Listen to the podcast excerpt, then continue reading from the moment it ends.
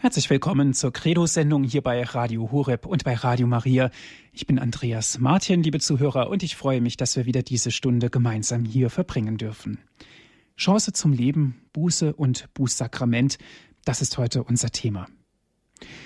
Liebe Zuhörer, für viele Menschen ist der Begriff Buße und Bußsakrament ein eher belastender Begriff und es entstehen vielleicht sogar belastende Erinnerungen.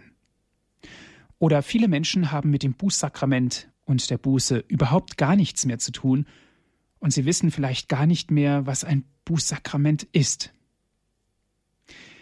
Es gibt viele Erklärungen, warum für uns Christen das Bußsakrament so wichtig ist, doch wenn wir ganz ehrlich sind, wie sieht denn da die Realität aus? Machen wir von diesem wichtigen Sakrament überhaupt Gebrauch? Oder müssten wir, wenn wir mal ganz ehrlich zu uns selbst sind, nicht eher von einer Bußkrise sprechen als von einem Bußsakrament? Worum geht es eigentlich, wenn wir um Buße sprechen? Eine Antwort, oder besser gesagt, eine Antwort kann uns das Vaterunser geben, wenn wir beten, wie auch wir vergeben unseren Schuldigern. Chance zum Leben, Buße und Bußsakrament, so heißt das heutige Thema unserer Credo-Sendung. Liebe Zuhörer, ich darf Ihnen unseren Referent vorstellen.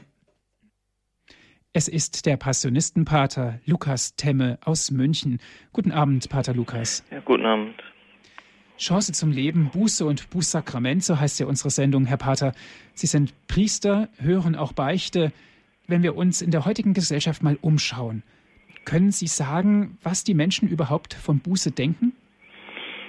Ja, ähm, über allen könnte man so die Frage stellen, beichten, habe ich das überhaupt noch nötig? Ja, ähm, viele spüren zwar noch, dass man Buße, Beichte, Versöhnung nötig hätte, aber die bringen das dann so auf den Satz, das mache ich mit dem lieben Gott schon selber aus. da brauche ich die Instanz des Priesters nicht so, ja? Mhm. Was gehen dem meine Sünden an? Ja, wenn da überhaupt noch ein Sündenbewusstsein ein Schuldbewusstsein da ist. Ja, ich finde es eigentlich sehr schade, dass wir heute in unserer Zeit, die ja eigentlich so nach Versöhnung dürstet, ja, also Versöhnung ist ja in aller Munde, Völkerversöhnung und was, was es so alles gibt. Das, die Leute gehen so lange mit auf diesem Thema Versöhnung, bis auf einmal das Wort Schuld kommt, Schuld kommt oder Umkehr kommt da tun sich dann etwas schwer. Ähm, aber ich glaube, in der Tiefe eines jeden Menschenherzens spürt man, dass wir die Vergebung brauchen. Jeder Einzelne. Mhm. Dass wir, ja, dass uns jemand Vergebung zuspricht. Ja, damit auch wir fähig werden, Vergebung weiterzuschenken. Mhm. Untereinander. Pater Lukas, Sie haben gesagt, viele Menschen sagen, das mache ich selber mit meinem Gott aus.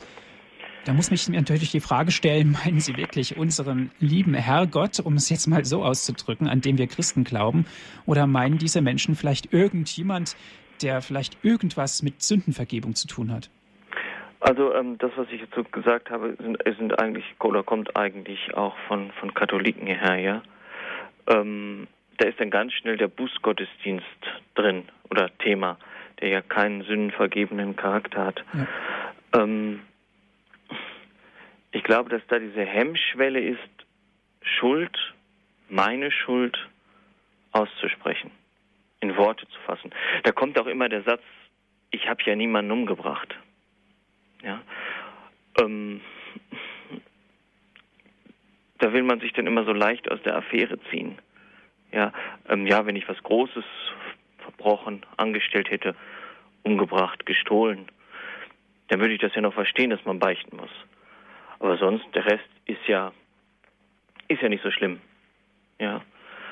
Aber ich glaube, da liegt dann doch der Hase in Pfeffer, ja. Dass wir, dass wir das Gespür verlieren, was Schuld und Sünde ist, ja. Und welche große Chance, welch großes Geschenk eigentlich das Sakrament der Versöhnung ist, ja. Vielleicht tendieren wir auch einfach dazu, das, das viel zu negativ zu sehen. Ja. Mhm. Also ich habe mal die Erfahrung bei einer, beim Vortrag in einer Pfarrei gemacht, dass für viele Menschen viele ältere Leute Kindheitserinnerungen ganz wichtig waren, ja. Ähm, schlechte Erfahrungen. Ja. Wir mussten ja, uns hat man ja gezwungen, so unter dem Motto. Und ich glaube, wir müssten viel mehr auf diesen Aspekt der Liebe setzen. Sage immer zu den Leuten, sie sollten sich doch einfach vorstellen, dass auf der anderen Seite der barmherzige Vater sitzt, der auf die Rückkehr der Söhne und Töchter wartet. Ja. Und nicht der, der, der jetzt genau registriert, was, was der ein oder andere angestellt hat. Ja. Ich meine, Versöhnung und Umkehr gehört ja gehört ja zum Christentum, ja. Also das ist ein Grundpfeiler des Christentums. Ohne den beiden wäre wäre Christentum, glaube ich, schwer denkbar. Ja. Ähm, ich meine, das, das erste Wort, das Jesus im Markus-Evangelium spricht, sagt, denke ich, alles, die Zeit ist erfüllt, das Reich Gottes ist nahe. Kehrt um und glaubt an das Evangelium. Ja. Dieser Aufruf gilt uns allen, umzukehren, immer wieder neu zu sagen, ja, ich habe Bekehrung nötig. Aber bevor die Bekehrung doch nötig wird, muss ich mir erstmal bewusst werden, dass ich es überhaupt nötig habe, bekehrt zu werden oder dass die Bekehrung in mir Einzug halten kann. Mhm. Mhm. Ähm, ich meine, wir spüren vielleicht oder viele Menschen spüren, dass da irgendwas nicht in Ordnung ist, um es mal ganz neutral auszudrücken. Ja, aber bis man zu dem Schritt kommt zu sagen, ich habe Schuld, ist es für viele ein ganz langer Weg. Ich meine, wir leben ja auch in einer Gesellschaft, wo niemand mehr Schuld hat. Es sind immer die, die anderen, sage ich mal. Das Umfeld, in dem jemand aufgewachsen ist, die Gesellschaft, die ihn geprägt hat, die Familie, die ihn geprägt hat. Ähm, und da hindurchzukommen zu einem Satz, ich habe das falsch gemacht oder das ist meine Schuld, das ist für viele ein langer Prozess. Mhm. Ja. Und nochmal, für mich ist es als Beichtvater immer wichtig, dass es erlösend ist, ja, dass es befreiend ist. Ja. Mir hat mal jemand gesagt, ähm, ob ich nicht wahnsinnig würde, wenn ich die ganze Schuld der Welt da anhören müsste. Ich habe dann gesagt, naja, ähm, ich vergesse das ja auch sofort wieder. Aber ich glaube, für die Leute, die kommen, ist das ganz wichtig, Schuld aussprechen zu dürfen. Mhm. Ja, und das hat ja auch sehr viel mit Heilung zu tun, mit Befreiung zu tun. Und wir dürfen doch, dürfen auch nicht den Fehler machen, ähm, dass die Beichte ein, ein, ähm, ja, ein Raum ist, der für sich allein steht. Ja? Beichte, Versöhnung wirkt in unsere Gesellschaft hinein. Ja? Ähm, dadurch, dass ich beichte, dass ich die Gnade empfange, dass ich Versöhnung empfange, wird ja auch etwas in die Welt hinausgetragen, nämlich Versöhnung und Heil. Ja, ähm, wir Katholiken können, um es mal, auf, mal ganz einfach zu sagen, können durch unser Beichtsakrament, das wir empfangen, das Heil in die Welt tragen. Und das ist, glaube ich, was ganz Wichtiges. Das ist was ganz Wichtiges und gerade für unsere Gesellschaft auch ein Garant, vor allen Dingen für unsere christliche Gesellschaft. Mhm. Pater Lukas, Papst Johannes Paul II., der selige Papst Johannes mhm. Paul, der hat es eigentlich nach meiner Meinung sehr gut auf den Punkt gebracht. Und zwar in einer Situationsbeschreibung aus dem apostolischen Schreiben Reconciliatio et Penitentia über die Versöhnung in der Sendung der Kirche. Das Schreiben erschien 1984, da war die Veröffentlichung. Darin schreibt er, der brennende Wunsch, den heutigen Menschen und seine Welt besser kennenzulernen und zu verstehen, seine Rätsel zu lösen und sein Geheimnis zu enthüllen, sowie die guten von den schlechten Fermenten, die heute wirksam sind, zu unterscheiden, lässt sich viele schon seit längerem mit fragenden Augen auf die Menschen und auf diese Welt blicken. So, und dann kommt es, dies tun der Historiker, der Soziologe, der Philosoph, der Theologe, der Psychologe und der Humanist, der Dichter, der Mystiker und so weiter. Wie die anderen entdeckt aber auch das Auge des Seelsorgers unter den verschiedenen charakterlichen Zügen der Welt und der Menschheit unserer Tage leider die Existenz zahlreicher tiefer und schmerzlicher Spaltungen. Soweit das Zitat von Papst Johannes Paul II. Pater Lukas Dachen bringt das doch eigentlich das Problem der Gesellschaft komplett auf den Punkt.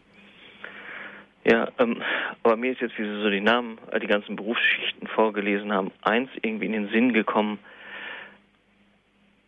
Der Seelsorger, der Priester, ist ja der, der im Namen Christi oder im Namen Gottes die Schuld vergibt, ja. Während alle anderen sie in einer gewissen Weise, ich sage mal, bearbeiten, mhm. ähm, können wir klar Schiff machen. Können, kann Gott vergeben. Und damit ist Schuld, ja, Schuld erlöst. Ja.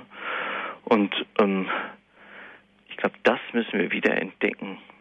Ja, dass bei uns, dass im Bußsakrament wirklich Vergebung, Heilung geschieht. Ja. Und diese Gespaltenheit in unserer Gesellschaft mit, mit Schuld und Versöhnung, ich denke, das entdecken wir immer wieder. Ja. Aber trotzdem, ähm, Schuld, Umkehr und Versöhnung sind Begriffe, die vielleicht gerade heute in unserer Gesellschaft neu bedacht werden. Aber wenn sie mit Sünde kommen, das kann man höchstens noch bei, bei gesundheitsbewussten Leuten entdecken. Die reden dann von Sünde noch oder von Straßenverkehr. Ja, mhm. Da gibt's die Sünde noch. Und das Gleiche ist mit Buße. Ja, das kommt im Alltag der Menschen wenig vor. Ja, aber auf Schuld, Umkehr und Versöhnung können sich viele noch einlassen. Aber wenn man mit Sünde kommt, dann wird es schwer. Aber ich glaube auch einfach, das liegt daran, dass, dass, dass viele Menschen überhaupt nicht mehr wissen, was Sünde ist. Ja. Die Abwendung von Gott. Ja. Und dass sowas, ja, dass, dass sowas geheim geheilt werden muss. Pater Lukas, meinen Sie denn, das Bewusstsein der Sünde ist nicht so bewusst wie das Verlangen nach Versöhnung? Ich glaube manchmal, ich hoffe, Sie verstehen mich jetzt richtig, ich glaube manchmal, dass das Verlangen nach Versöhnung die Sünde überdeckt. Ich will zwar Versöhnung, ich möchte mit dem Bruder, mit der Schwester, mit Gott versöhnt sein, aber diesen Schritt der Sündenvergebung und des Sündenbewusstseins, den tue ich nicht. Deshalb wird ja auch die Vaterunser Bitte so wichtig. Vergib uns unsere Schuld, wie auch wir vergeben unseren Schuldigang. Da ist zuerst einmal Versöhnung, aber die Vergebung, die muss Gott zusprechen. Ja, und da habe ich manchmal das Gefühl, ähm, Versöhnung ja, aber Buße, Umkehr ist schon etwas schwieriger. Aber im Grunde genommen ist das doch eine Utopie, wenn viele praktisch die Versöhnung als idealen Hebel sehen für ihr Leben und ja von der Buße und Sünde überhaupt gar nichts wissen wollen. Ja, das hat für mich immer so den Charakter des wir decken es zu. Buße und Vergebung heilt in der Tiefe. Während Versöhnung die nicht, nicht durch die Buße und die Vergebung getragen wird, durch die Umkehr, ähm, ich glaube, etwas recht Oberflächliches ist, was auch jederzeit wieder, wieder aufbrechen kann. Ja. Ähm, und Versöhnung hat immer diesen positiven Touch. Ja, während, während ähm, um, äh, Buße, Sünde doch immer diesen negativen Beigeschmack hat für viele Leute. Ich meine, sie brauchen ja nur, nehmen wir die Heilige Schrift. Wenn Sie ins Alte Testament gucken, Umkehr, Versöhnung, Vergebung, Sühne, das kommt immer im Zusammenhang mit, mit dem Bund, mit der Theologie, Theologie des Bundes, also des Bundes zwischen Gott und seinem Volk. Ja. Und ob das jetzt die Propheten sind, alle verkünden eigentlich immer wieder, dass, dass der Mensch den von Gott gestifteten Bund bricht durch die Sünde, durch den Abfall. Und Gott durch seine unendliche Gerechtigkeit und Treue zu diesem Bund steht und es immer wieder ermöglicht, durch, durch Umkehr, durch geschenkte Umkehr und Versöhnung diesen Bund wiederherzustellen, ja. Aber vor dieser Versöhnung und Umkehr kommt immer erst, wie soll ich das jetzt sagen, die Niederlage des Volkes. Er lässt dann, ich sage das ist mal ganz böse, er lässt das Volk meistens erstmal gegen die Wand laufen. Ja, und ähm, dann bietet er den Bund an.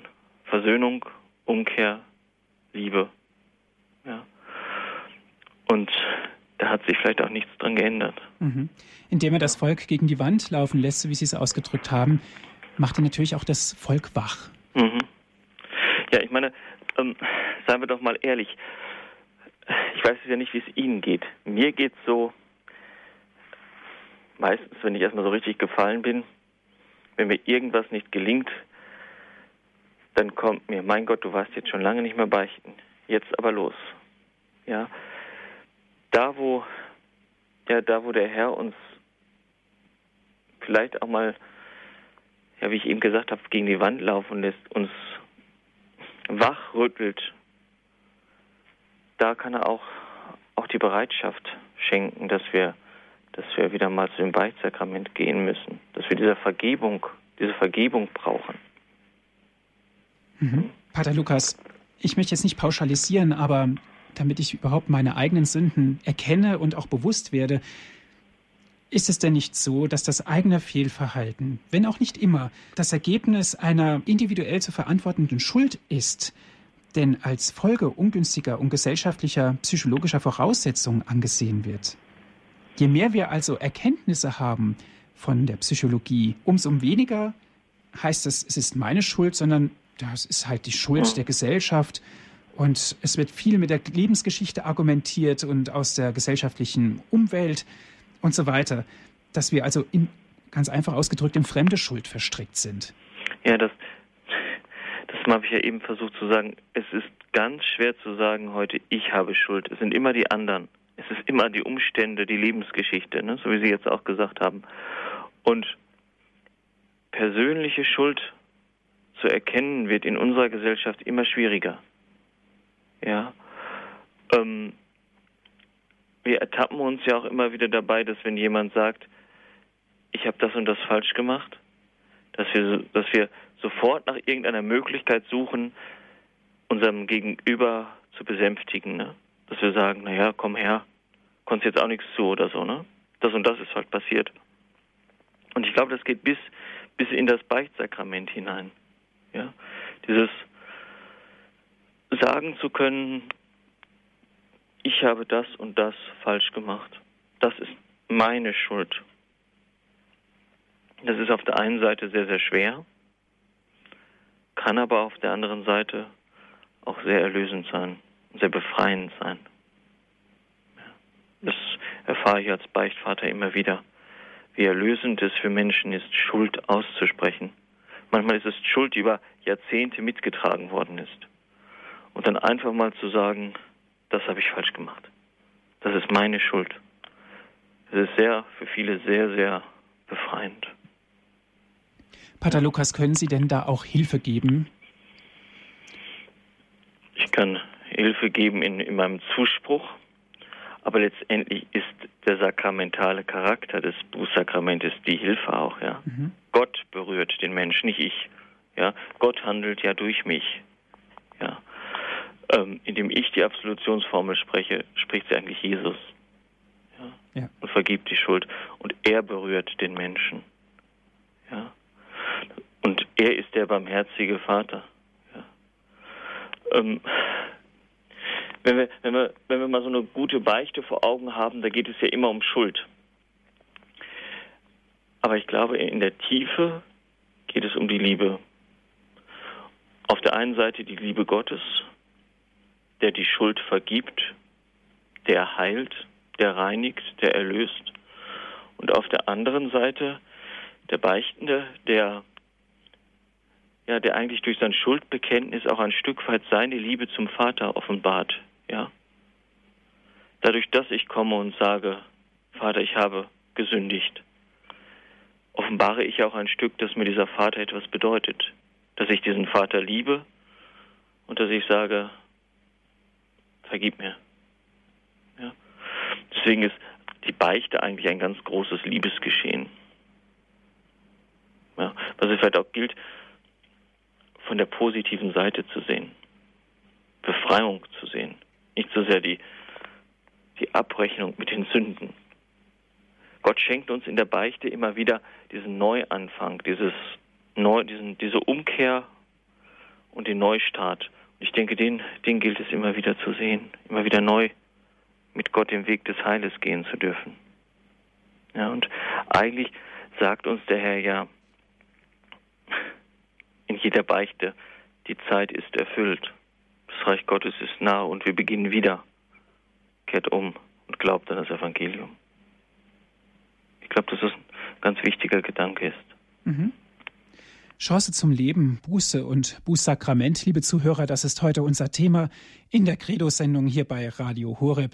Wir sind verbunden mit dem Passionistenpater Lukas Temme. Er ist uns aus München zugeschaltet. Musik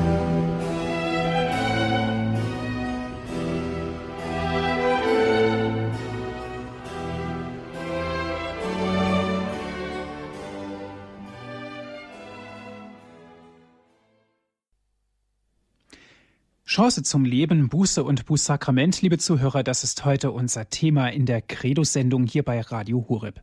Ich bin Andreas Martin und wir sprechen über dieses Thema mit Herrn Passionistenpater Lukas Temme. Er ist uns aus München zugeschaltet. Pater Lukas, wenn wir mal auf die Sünde schauen im Alten Testament, da wird uns ganz klar, dass die Sünde so alt ist, praktisch wie die Menschen sind.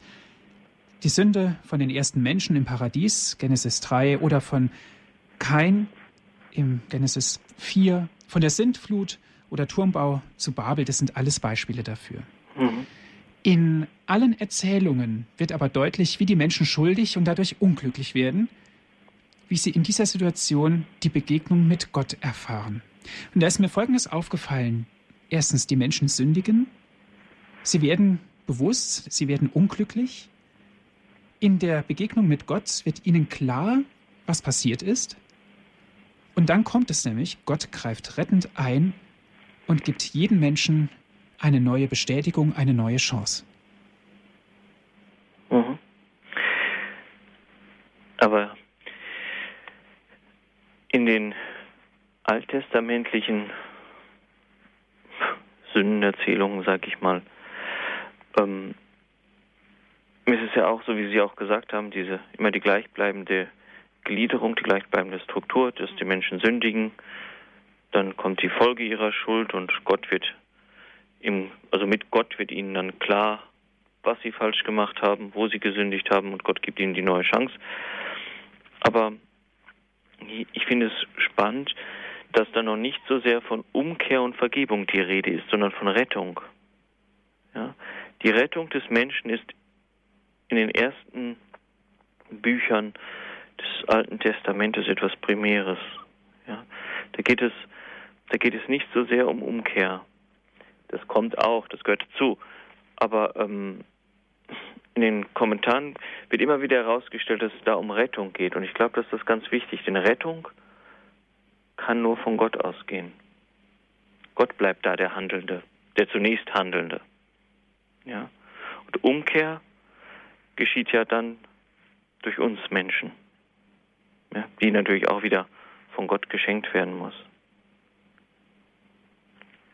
Mhm. Mhm. Was deutlich wird, es wird ja auch klar, ähm, wie es um die schuldigen Menschen steht und vor allen Dingen, wie dieser Mensch oder was dieser Mensch an Gott überhaupt hat, wenn er rettend eingreift.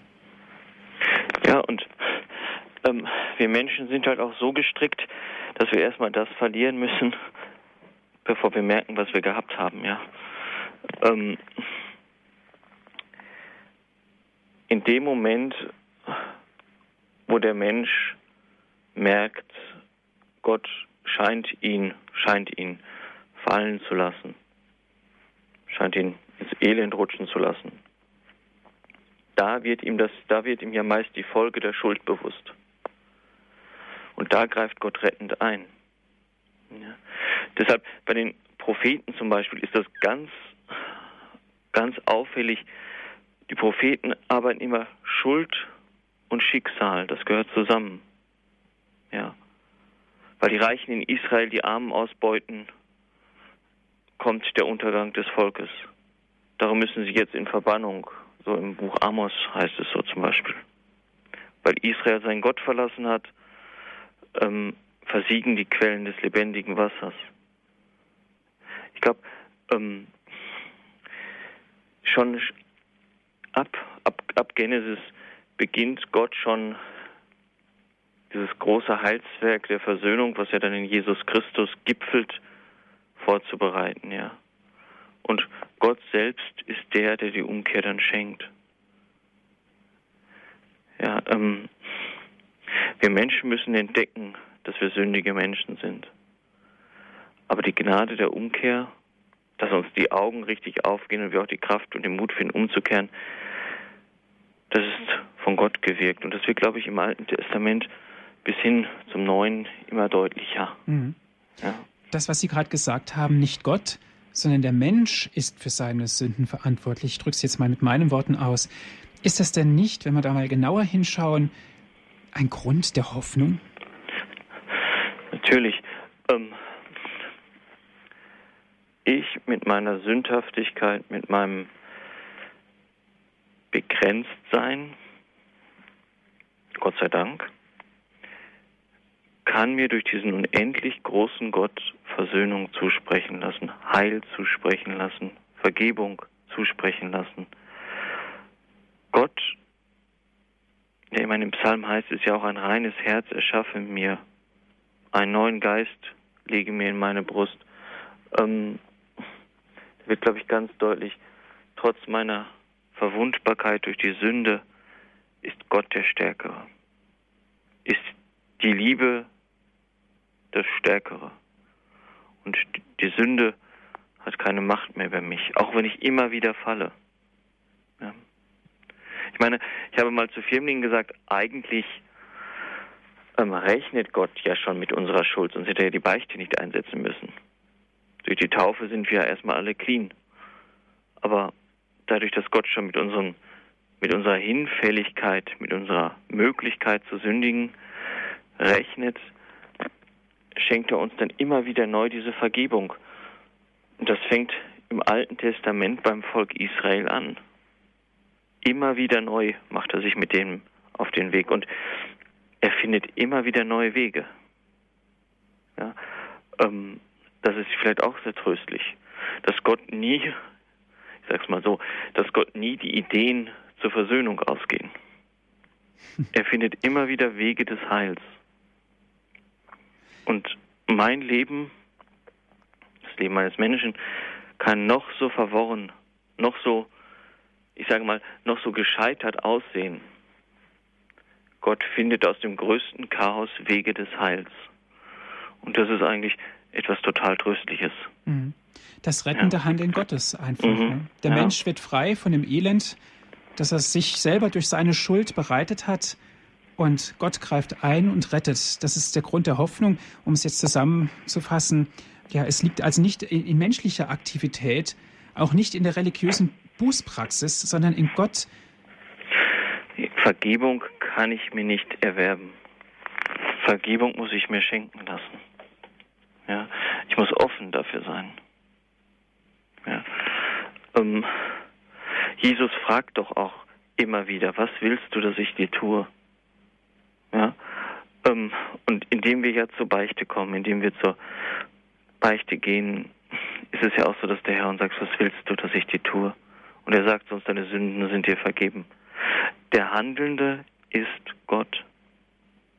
Ja. Ähm, wir wir müssen nur bereit sein, uns von ihm korrigieren zu lassen, beziehungsweise uns auf ihn von neuem einzulassen. Und das ist vielleicht auch das, das Schwierige, ja, sich selbst ein Stück weit zu überwinden und sich von Gott in die Freiheit führen zu lassen. Denn eigentlich, eigentlich wissen wir es ja. Gott kann uns nur Wege des Heils führen. Ja, aber wir sind halt manchmal noch so dusselig und meinen, wir wüssten es besser. Und dann kommt die Sünde ins Spiel. Ja, Gott weiß am besten, wie unser Leben gelingt. Und unser, unsere Umkehr ist, sich immer wieder neu auf ihn einzulassen. Chance zum Leben, Buße und Bußsakrament, liebe Zuhörer, das ist heute unser Thema. Wenn Sie gerne mitsprechen wollen, jetzt ist die Möglichkeit dazu. Ich lade Sie ein, anzurufen. Was bedeutet für Sie die Buße und das Bußsakrament? Ist es überhaupt noch aktuell? Wie wichtig ist es denn für uns Christen, zum Bußsakrament zu kommen, es zu empfangen?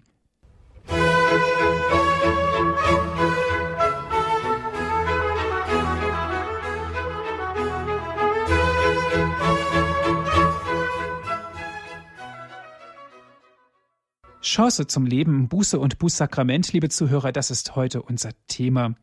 Wir sind verbunden mit Herrn Pater Lukas Temme, er ist Passionistenpater und aus München ist er uns zugeschaltet. Herr Pater Temme, eine erste Hörerin habe ich in der Leitung. Es ist Frau Egger. Sie ruft an aus Heidelberg. Guten Abend nach Heidelberg. Guten Abend. Guten Abend. Äh, äh, ich möchte gerne, kann ich sprechen?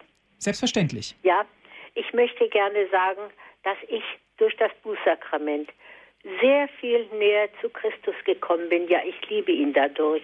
Wenn ich mich wenn ich mich auf die Beichte vorbereite, dann muss ich ja fragen, Jesus, was habe ich verkehrt gemacht? Und dann muss ich mich äh, öffnen ihm. Und ich lerne ihn dadurch sehr, sehr viel mehr kennen. Ich muss dazu sagen, ich bin eine Konvertitin. Ich bin 1984 konvertiert hm. und musste natürlich beichten. Habe zuerst gezittert und gebebt und das war eine solche Erlösung und eine solche schöne Erlebnis, dass ich sehr, sehr häufig zur Beichte gehe. Es ist das Schönste, was es überhaupt gibt. Herzlichen Dank, Frau Eckert. Das Bitte war ein, ein tolles Zeugnis, was Sie uns auch gegeben haben. Sie haben gesagt, Sie erfahren Christus dann intensiver. Ist das richtig so? Ja, und ich liebe ihn zutiefst, weil er ja also sich mir zuwendet, weil ich sage, Jesus, ich habe das und das verkehrt gemacht, hilf mir doch. Mhm. Und dann schenkt er mir seine Zusage, dass er mir vergibt. Man geht also wunderbar weg aus der Beichte und fühlt sich also äh, befreit und freut sich und es ist was ganz Großartiges. Ich kann alle nur ermuntern, bitte gehen Sie zur Beichte. Es ist was Schönes. Dankeschön, Frau Eckert. Bitte schön. Alles Gute. Danke für Sie auch mhm. und danke für Ihre Sendung. Tschüss. Tschüss. Tschüss. Pater Lukas. Ja, ähm, das ist Heilshandeln Gottes. Und die Hörerin hat ja auch berichtet von ihrem ersten Mal Beichten, von, den, von der Angst, von der Nervosität und so weiter. Das ist ja eigentlich ein gutes Zeichen, dass das Gewissen noch funktioniert. Dass ich weiß, ich habe was falsch gemacht. Ich habe was auf dem Kerbholz, um es einfach mal so zu sagen. Und Gott, der in seiner Liebe mir die Schuld vergibt, der, der verwandelt mich eigentlich schon während der Beichte. Dadurch, dass er mich berührt, dadurch, dass er mir meine Schuld vergibt. Und was gibt es schöner als Schuld, schuldenfrei zu sein? Ja, es gibt nichts Schöneres. Mhm. Ja. Das, was Frau Eckert gerade gesagt hat, das wurde so richtig deutlich. Auch sie sprach auf einmal mit einer gewissen Freude, wie mhm. sie von der Beichte gesprochen ja. hat. Ähm, aber das müsste uns eigentlich allen so gehen wenn wir richtig tief beichten, da geschieht Erlösung. Ja, da ist der liebende Gott so auf meiner Seite. Ich sag mal, der geht mit mir dann aus dem Beichtstuhl raus. Ja, und ich kann mein Leben in der Gnade Gottes neu beginnen. Ja, wo gibt's das schon? Ja. Mhm. Das ist was ganz Großes. Wunderbar. Frau Neumann aus Bamberg ist in der Leitung. Guten Abend, Frau Neumann. Grüß Gott. Wir haben am Weißen Sonntag, wie ich noch vor Jahren, da hab ich, haben wir einen Beichtzettel machen müssen. Ich weiß nicht, ist es noch aktuell, dass man da Beichtzettel machen soll oder soll man das auf Geratewohl machen? Vielleicht müssen wir erstmal erklären, was Beichtzettel sind. Früher hat man das gehabt, wenn wir gehabt haben. Vor äh, so ungefähr 50 Jahre. Mhm. 40 Jahre. Ja, Herr Pater Lukas. Also, Beichtzettel, das sind jetzt die, ähm, wo die, wo ich mir die Schuld notiere, wenn ich das richtig verstanden habe. Ich habe jetzt eben nicht alles mitgekriegt durch den Hörer, aber ähm, ich denke, das liegt, das liegt an jedem Einzelnen. Ja, wie er besser damit umgehen kann. Ja, ob ich, ob ich meine Schuld, also für, für den einen ist es einfacher, einen Beichtzettel zu schreiben. Ja. Für den anderen, für die routinierten Beichter, ist es dann eher, eher so, dass sie, dass sie sich nichts notieren müssen. Mhm. Ja, also da muss jeder selbst, jeder selbst sehen, was sein Weg ist. Heißt das denn auch, dass im Klartext, dass ich äh, um Gottes Willen gar keine Sünde vergessen darf, auszusprechen beim Priester? Ähm, die Kirche sagt bewusst, durch bewusst verschwiegene Sünde. Ja, also meinetwegen, ähm, ich schäme mich, weil ich das und das gemacht habe und, und verschweige dem Priester das. Dadurch kann die Beichte sogar ungültig werden. Durch Vergessene, also ich sage jetzt mal, dass es mir in dem Moment der Beichte entfallen ist oder ähm, ich habe es im Moment nicht präsent, wenn ich, wenn ich im Beichtstuhl knie, soll ich das auf jeden Fall beim nächsten Mal wieder beichten. Dadurch ist die Gültigkeit der Beichte aber nicht in Gefahr. Ja, ähm, Schuld, die mir, die mir bewusst ist, muss ich beichten. Ich, viele, viele fügen ja auch dann noch an und alle Sünden, die mir jetzt im Moment nicht bewusst sind. Das ist sicherlich wichtig, dass man das sagt. Aber letztendlich, ähm, glaube ich, braucht man dann nicht so kleinlich sein. Gott hat einen riesengroßen Gnadentopf. Aber in dem Moment, wo sie mir bewusst ist, auch von früher, ähm, beichten. Sie ruhig aussprechen. Mhm. Ja? Aber ich kann natürlich nur was beichten, was mir bewusst ist. Ja, also ich schreibe es mir zum Beispiel immer auf. Ich bin immer so nervös. Ähm, ich muss mir das alles aufschreiben. Ähm, und ich merke aber auch, ähm, dass es mir beim Schreiben schon ja wie ein Gewissensspiegel vorkommt, ja. Also dadurch, dass ich schreibe, was mir auf der Seele liegt, merke ich auch, dass dass noch mehr hochkommt, sag ich mal. Ja. Ähm, schreiben Sie sich auf. Ja, und Ihnen wird's also ich habe zum Beispiel jemanden, der schreibt sich in der geistlichen Begleitung, der schreibt sich immer dann die Schuld auf, wenn sie ihm bewusst wird, über Wochen oder so. Ja, muss man natürlich auch aufpassen, dass niemand diesen Zettel findet. Aber ähm, da muss jeder seinen Weg finden. Ähm, ich kann Sie nur ermuntern, sich, sich diesen Schuldzettel zu machen, diesen Beichtzettel zu machen.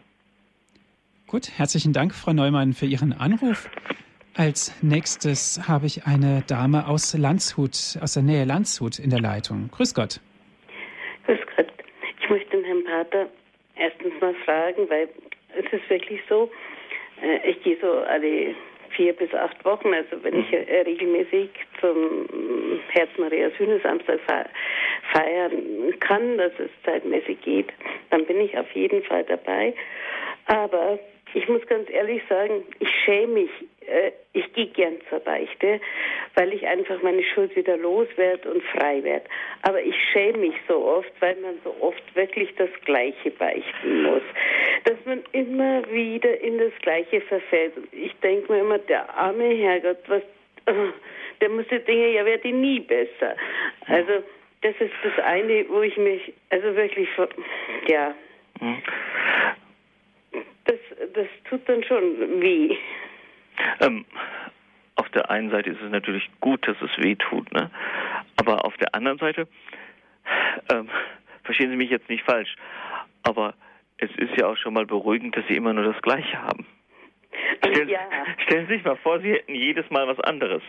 Ja, ähm, mir hat mal ein Priester gesagt, ähm, eigentlich ist es ja auch schon mal ein Zeichen von Beständigkeit, wenn man immer das Gleiche hat zu beichten. Ja. Also jetzt nicht, man soll nicht in der Sünde bleiben, um Gottes Willen. Aber dadurch, dass das schon mal ein kleiner Schritt nach vorne sein kann. Ja. Ähm, ich glaube, wir dürfen, wir dürfen nicht so ähm, menschlich, sage ich mal, von Gott denken, ja, dass er sich denkt, jetzt schon wieder, ja. Gott ist die Liebe. Und immer wieder hält er seine ausgebreiteten Arme hin. Und wenn wir immer wieder fallen und immer wieder das Gleiche machen, ist er der, der sagt, komm, probieren wir es nochmal. Ja, gemeinsam. Ähm, ich glaube, wir dürfen daran nicht verzweifeln, dass wir immer die gleiche Schuld haben. Und da sind Sie auch nicht die Einzige. Ja. Jetzt möchte ich noch ganz was Schönes sagen. Mhm. Mein äh, Mann ist vor Jahren konvertiert. Mhm. Und zwar ist er konvertiert, und das müssten jetzt alle Katholiken mal ganz ohr werden, weil er endlich beichten konnte dass er endlich beichten mhm. gehen kann und dass er die Eucharistie hat. Und ich finde, das ist so ein schönes äh, Zeugnis. Das ist wunderbar. Und er hat einfach miterlebt, wie erleichternd es ist. Wir haben, wir haben auch Kinder. Und äh, wenn die Kinder, jetzt sind sie größer, jetzt wird es immer schwieriger. Und äh, wenn die dann wirklich mal was rumgeschleppt haben, äh, wie, naja, der eine Sohn, der war nicht so glücklich mit einem Lehrer zum Abitur hin, weil die Beurteilung nicht seiner Meinung nach nicht immer ganz fair ausgefahren ist und so. Und er hat es sehr rumgeschleppt. Mhm. Und als er endlich beichten konnte, äh, zur Beichte gegangen ist, ich kann keinen sagen, wie erleichtert der war, dass er selber auch von sich sich betrachtet hat, aber dass er verzeihen konnte. Und äh, ich, das ist so ein Schatz, diese mhm. Beichte, mhm. dass ich auf jeden Fall immer vor Ostern eine große 33-tägige Novene zur ärmsten Priesterseele bete, dass die Kinder beichten gehen, weil sie so erleichtert sind. Auf jeden Fall. Ähm, das Beichtsakrament, die Gnade, die da geschenkt wird, die Erlösung, die dort geschenkt wird, können wir nicht hoch genug einschätzen. Ja. Und ich habe sowas, ich war ja eine Zeit lang Krankenhausseelsorger und mir ist es im Krankenhaus einmal passiert, dass ich zu einem Patienten gerufen wurde. Da sagt die Krankenschwester vor der Tür zu mir, ähm, der ist aus der Kirche ausgetreten, aber der will sie unbedingt sprechen. Und dann war ich, okay, bin rein. Und dann sagt er zu mir, ich bin 43 Jahre aus der Kirche ausgetreten. Und ich sage, ja und? Ich will wieder rein. Und dann habe ich gesagt, warum? Und da kam genau das, was Sie jetzt gesagt haben. Ich weiß nicht, wohin mit meiner Schuld. Ich muss beichten. Und das kann ich nur bei Ihnen. Und ähm, da kann man erahnen, da kann man spüren, wie befreiend Beichte ist, wie großartig das ist. Ja. Wenn jemand nach 43 Jahren sagt, ich muss wieder in die Kirche, weil ich brauche diese Vergebung, ich brauche dieses Sakrament. Niemand anders kann mir die Schuld vergeben, außer, außer Gott in der Beichte. Also, die Beichte ist das ganz große Sakrament der Liebe. Und wir können es eigentlich nicht oft genug empfangen. Mhm. Und dann halt wieder hinzuzukommen in die Kirche, so wie Sie es gerade gesagt haben, nicht als Mittel zum Zweck, sondern es kommt aus dem tiefsten Herzen mhm. heraus. Natürlich. Ähm, wir dürfen ja auch das Beichtsakrament nicht als etwas sehen, wo in Anführungsstrichen gesetzt nur vergeben wird. Der wird geheilt, der wird gestärkt. Ja, also ich weiß ja nicht, mir geht es in der Beichte immer so, dass wenn ich, wenn ich gebeichtet habe, fühle ich mich einfach auch stärker. Gerade was mein geistliches Leben angeht, was die Gnade angeht. Die, die Sünde schwächt den Menschen. Und in der Beichte werden wir neu gestärkt. Ja, deswegen, also die Beichte ist so genial, also gibt nichts Besseres. Mhm. Dankeschön. Dankeschön für Ihren Anruf. Viele Grüße nach Landshut. Dankeschön Alles und Gute. gesegnete Zeit für alle. Wiederhören. Dankeschön. Wiederhören. Wiederhören. Pater Lukas, Bruder Franz aus Berlin ist in der Leitung. Er ist in der Emmos-Gemeinschaft. Mhm. Ja. Guten Abend. Ja, es gibt nichts Schöneres, was Sie eben gesagt haben, das stimmt. Was dann noch mit dem Beichtzettel war, da habe ich eigentlich die Methode, äh, immer wenn irgendwas passiert, äh, irgendein Konflikt passiert, überlege ich immer, was wann, warum ist der Konflikt entstanden, was war mein Schuldanteil dabei. Und da ich sowas sonst vergesse, schreibe ich mir gleich einen Zettel mhm. und stecke mir den Zettel ins Portemonnaie, dass ich es bei der nächsten Beichte mit reinbringe. Sonst überlege ich immer. Also insofern das zum Aufschreiben, wenn man irgendwas vergisst. Und vor allen Dingen habe ich auch festgestellt, wenn mir irgendwas passiert, sind ja auch oft Sündenfolgen der Fall. Mhm. Also wenn ich irgendwas Schlechtes tue, also irgendeine, dann hat es ja eine Folge und meine Erfahrung war, wenn ich da gleich äh, die Ablassgebete zum Ablass der Sünden folgen, also es ist ja auch Ablass ist ja auch Ablass der Sündenfolge, bete und das dann innerhalb der nächsten Woche oder was in die Beichte noch reinbringe, dass dann diese Sündenfolgen, das habe ich, da habe ich schon richtige Wunder erlebt, dass die Sündenfolgen sofort dann ausgeblieben sind mhm. oder zurückgefahren, also dass dann eine, eine Rückkopplung wieder war mit dem Konfliktpartner und das schon bereinigt wurde. Das dazu. Und dann wollte ich noch zu dem Thema danach sagen, mit der, äh, mit, wo die eine Dame sagte, dass äh, ihr Mann konvertiert sei und dann erst beichten konnte. Ich bin 1987 konvertiert, aber wir haben schon vorher in der evangelischen Kirche gebeichtet. Da muss man nur schauen, welche evangelische Pfarrer die Beichte, die normale Ohrenbeichte abnehmen. Zum Beispiel in der Michaelsbruderschaft macht das jeder in der evangelischen Michaelsbruderschaft. Und da muss man sich erkundigen.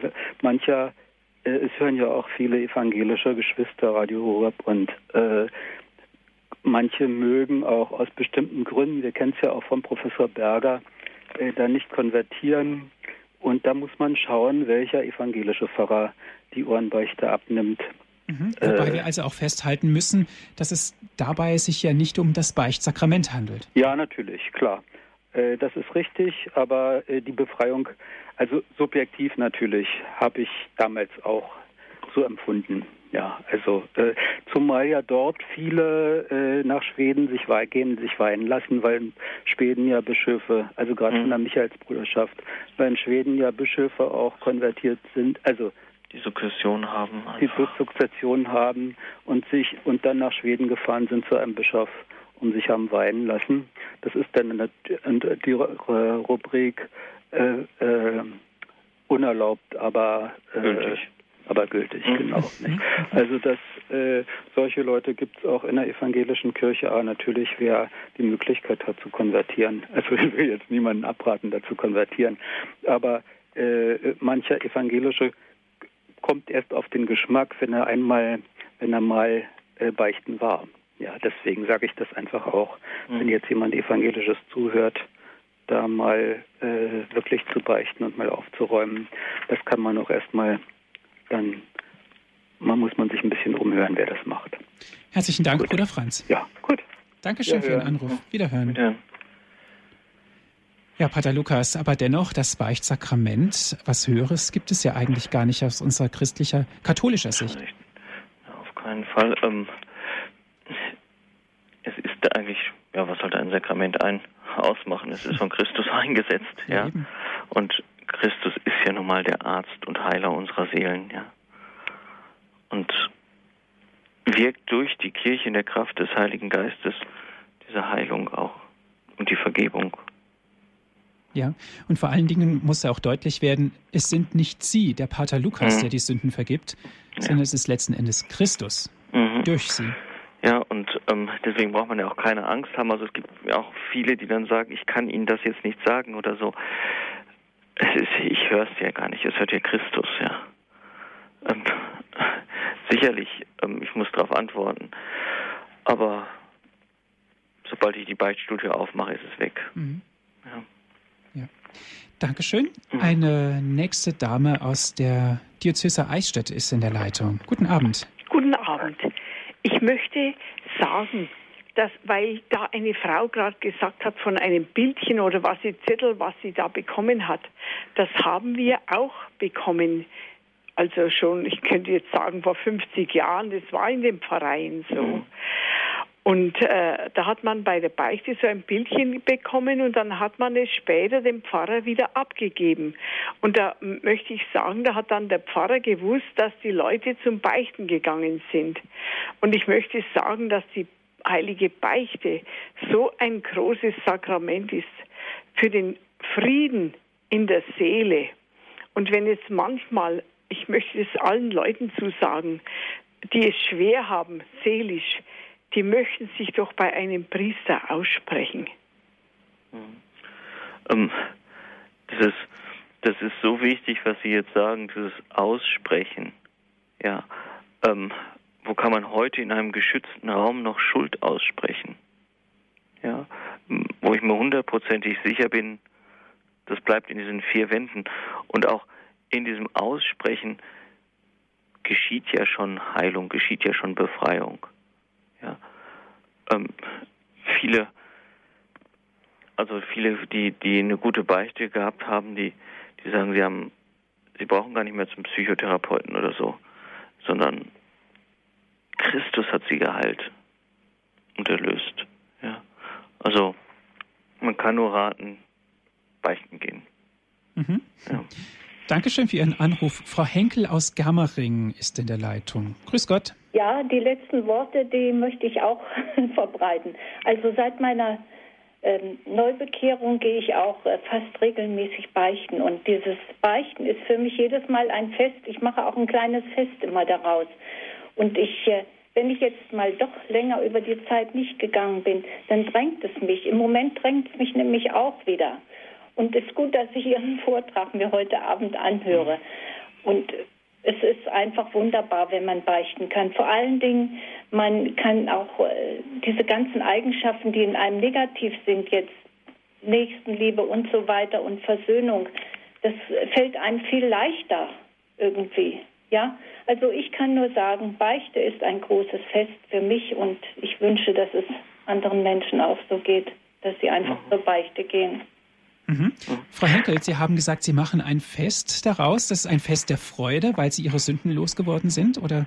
Ja, ja, ja, einmal das und äh, ich, äh, ja, dann gehe ich irgendwie und trinke mir ein Gläschen Wein oder irgendwas mhm. und umrahme das einfach so. Ja. Ich mich einfach mhm. fest mir dann so wohl ums Herz ist. Das ist, das ist was ganz Wichtiges.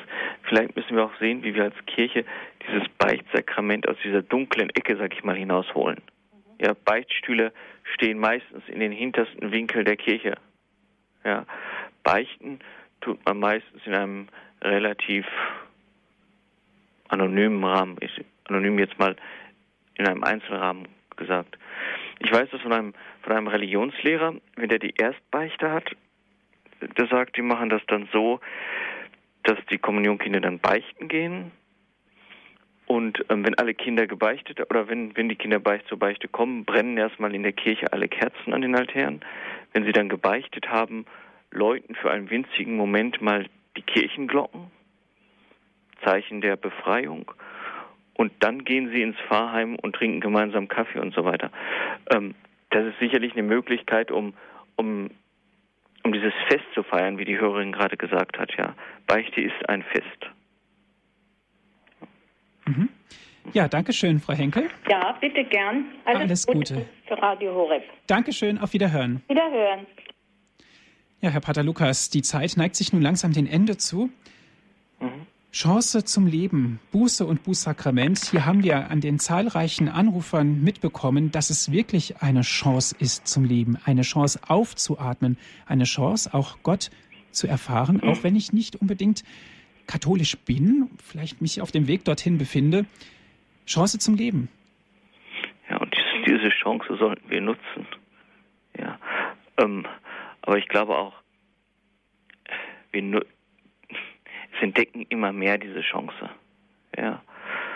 Ähm, es gibt auch wieder viele Jugendliche, die den Weg zur Beichte finden. Nur es ist halt auch schade, dass so wenig die Möglichkeit zur Beichte angeboten wird. Mhm. Ich kenne das aus vielen Vereinen, dass dann jemand kommt oder zu uns hier ins Kloster oder so und sagt, ja, ich wollte beichten, aber wo denn? Ja. Deshalb ist es wichtig, ähm, wir haben hier bei uns zum Beispiel am Kloster jeden Samstag eine Stunde sitzt ein Mitbruder Beichte. Und wir haben durchgehend in dieser Stunde zu tun. Ja. Ähm, es müssen halt auch Möglichkeiten angeboten werden. Ich glaube, dass das auch ganz wichtig ist, auch wenn mal keiner kommt. Mhm. Ja. Ähm, ich meine, wir Priester brauchen im Beichtstuhl ja nichts abzusitzen, sondern es gibt ja genug zu beten. Ja, ähm, ja. Aber die Möglichkeit zum Anbieten, dass jemand im Beichtstuhl präsent ist um die und die Zeit, ich glaube, das ist wichtig. Vielleicht noch ganz kurz dazu. Kann es denn sein, dass es vielleicht eine gewisse Resignation gibt bei den Priestern, dass sie sagen, also ich setze mich da nicht mehr hin, wenn sowieso keiner kommt? Das kann schon sein. Das ist natürlich, es ist natürlich schwer, wenn man, wenn man im Beichtstuhl sitzt, gerade bei den Temperaturen, ähm, und es kommt niemand, ja. Mhm. Und in den in Belastungen, unter dem Zeitdruck, wo, Priester heute stecken, ist es natürlich schwer, sich dann noch diese Stunde diese Stunde Freiraum zu schaffen. Aber trotzdem halte ich es für wichtig, einmal in der Woche wenigstens ein Stündchen Beichte anzubieten. Mhm. Es geht schließlich ja. um ein Sakrament und nicht um irgendetwas. Ja, ja, und es, es ist, ich meine, es ist vielleicht, ich will nicht sagen wichtiger als die Eucharistie, aber die Beichte ermöglicht den Empfang der Eucharistie. Mhm. Ja, den Leib des Herrn. Deswegen ist es enorm wichtig. Ja, ja herzlichen Dank, Pater Lukas. Mhm. Liebe Zuhörer, auch ganz herzlichen Dank an Sie. Chance zum Leben, Buße und Bußsakrament, das war heute unser Thema. In einer weiteren Sendung werden wir natürlich dieses Thema wieder aufgreifen und vertiefen, gemeinsam mit Herrn Pater Lukas. Dankeschön, dass Sie so zahlreich angerufen haben. Und wenn Sie gerne diese Sendung noch einmal hören möchten, wenn Sie sich dafür interessieren, gibt es mehrere Möglichkeiten, wie Sie diese Sendung bekommen können. Zunächst lade ich Sie ein, unseren CD-Dienst anzurufen. Die Telefonnummer ist 08323 9675120. 08323 9675120 und wie immer, wenn Sie von außerhalb Deutschlands anrufen, vorab 0049 wählen. Dort dürfen Sie gerne anrufen und wir schicken Ihnen dann per Post kostenlos einen Mitschnitt dieser Sendung zu, zum Nachhören oder zum Verschenken, wie auch immer und auch so viel Sie gerne haben möchten. Oder ganz einfach geht es auch über unsere Internetseite www.horeb.org. Das ist die Internetseite von Radio Horeb. www.horeb.org horeb.org. Dort gibt es die Sendung zum Herunterladen auf Ihrem Computer. Alle diese Dienste sind kostenlos von uns für Sie. Und liebe Zuhörer, Radio Horeb ist ein spendenfinanzierter Radiosender. Wir freuen uns über jede Spende. Herr Pater Lukas, darf ich Sie zum Ende dieser Sendung um den Segen bitten? Aber natürlich. Der Herr sei mit euch. Und mit deinem Geiste. Es segne, stärke und begleite euch auf die Fürsprache der allerseligsten Jungfrau Maria, der allmächtige Gott, der Vater, der Sohn und der Heilige Geist. Amen. Amen. Gelobt sei Jesus und Maria. In Ewigkeit. Amen. Amen. Dankeschön fürs Zuhören und auf Wiederhören sagt Andreas Martin.